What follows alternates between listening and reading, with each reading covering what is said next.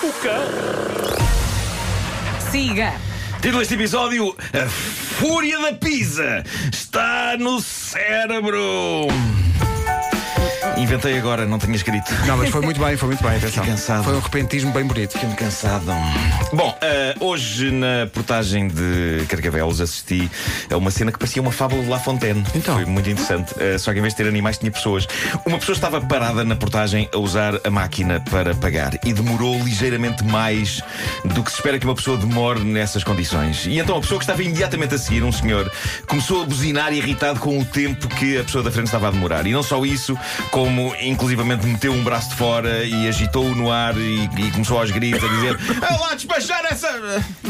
Sério? E o carro Logo da de frente, manhã. o ca- logo de manhã, o carro da frente acabou por ir à vida dele e o homem, apressado, chegou-se à frente, meteu o braço fora da janela com o cartão multibanco para pagar, com as pressas, deixa cair o cartão multibanco pela janela, percebe que ele foi parar debaixo do carro. Trágico. O homem tem de fazer manobras, consegue abrir a porta para apanhar o cartão, fecha a porta, percebe então que está incrivelmente longe da máquina de pagamento e tem de abrir a porta outra vez e tem de sair do carro para conseguir meter o cartão na máquina. E há ali um brevíssimo instante em que eu penso: e se eu agora começasse a buzinar e a meter o meu braço de fora e a agitá-lo no ar e a dizer Ah. vamos lá despachar essa.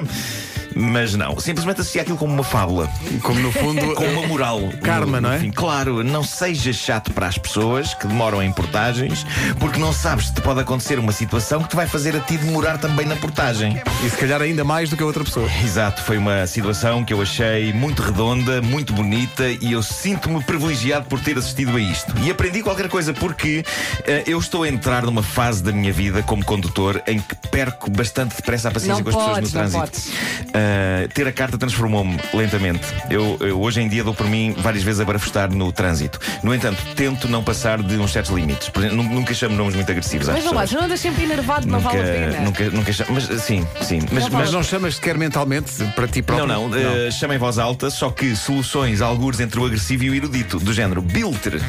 Ah, Biltre! Excelente! Excelente! Biltre, eh, seu Biltre. Biltre é das grandes palavras da língua portuguesa e entristece-me que não seja mais usada.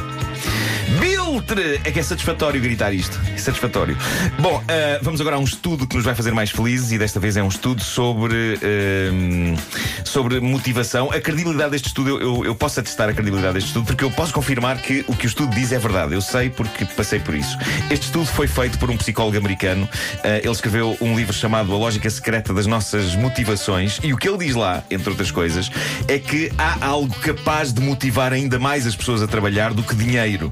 E eu aposto que vocês não vão adivinhar o que é, mas podem tentar. Eh, Imagina, algo capaz de motivar ainda mais as pessoas a trabalhar do que dinheiro. Comida. Quase! Quase! Comida. Não, não, é comida, Ah, é ok. comida. É comida? É Então. comida, acertei. É verdade.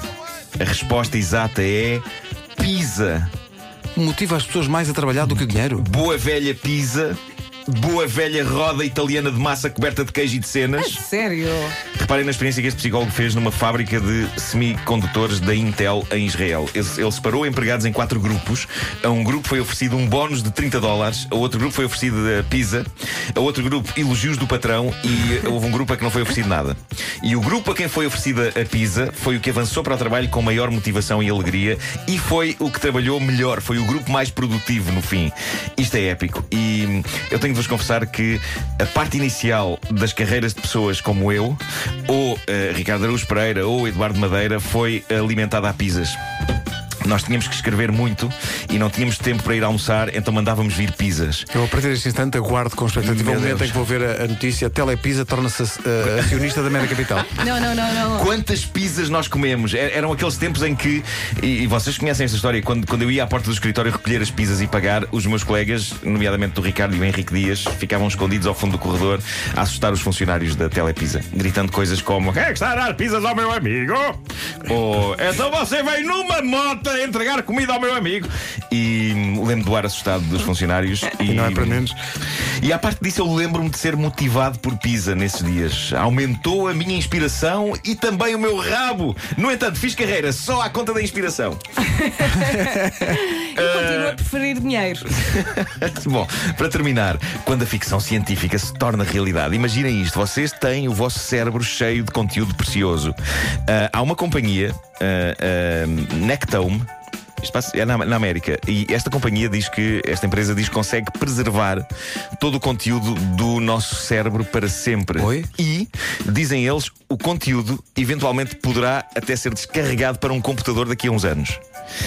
Isto está para lá de todos os meus sonhos Uau. mais loucos. Eu, quando li esta notícia, fiquei doido. Eu quero guardar os conteúdos desta Carola antes que eles se percam, porque eu já não vou para novo.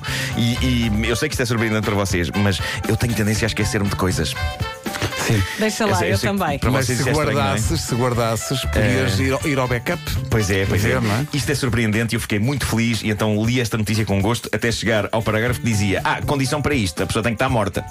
Ah, então. Não, É, só depois Pá, não, só- não, não. É porque a pessoa tem que estar morta e o cérebro tem que estar fresco. Sim, sim.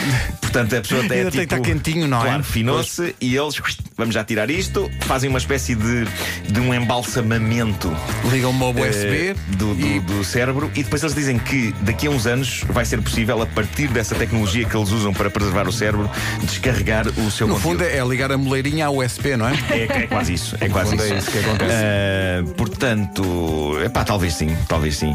Ah, como já não vou ser eu que vou pagar, porque entretanto faleci. ah, Claro. Mas has de deixar algum dinheiro, Mas isto, não é? isto é capaz, isto é capaz de ser caro, não sei. É descarregar- capaz, é capaz de ser descarregar- caro, sim. Isto é coisa para não ficar barata. E Mas. também que depois de morto, o que é que ias dar uso àquilo? Não, não, mas. Deixavas para as gerações Não, vindouras? Claro, para as gerações vindouras, porque Ah. isto é precioso, não é? E tu achas que as gerações vindouras iam achar. Epá, iam achar Pelo menos incrível. a família. Iam achar incrível. Eu- Claro que iam. Iam. É isso e o New York, New York de hoje. Sim. Olha, também é, fiquei de é objeto de rastros. estudo. Não, também. está tudo ligado. As pessoas ouviram o New York, New York de hoje e, e pensaram: nós temos que preservar os cérebros daquelas pessoas para Claro. sempre, porque é demasiado incrível. Já para não falar nas cordas vocais. Meu Deus.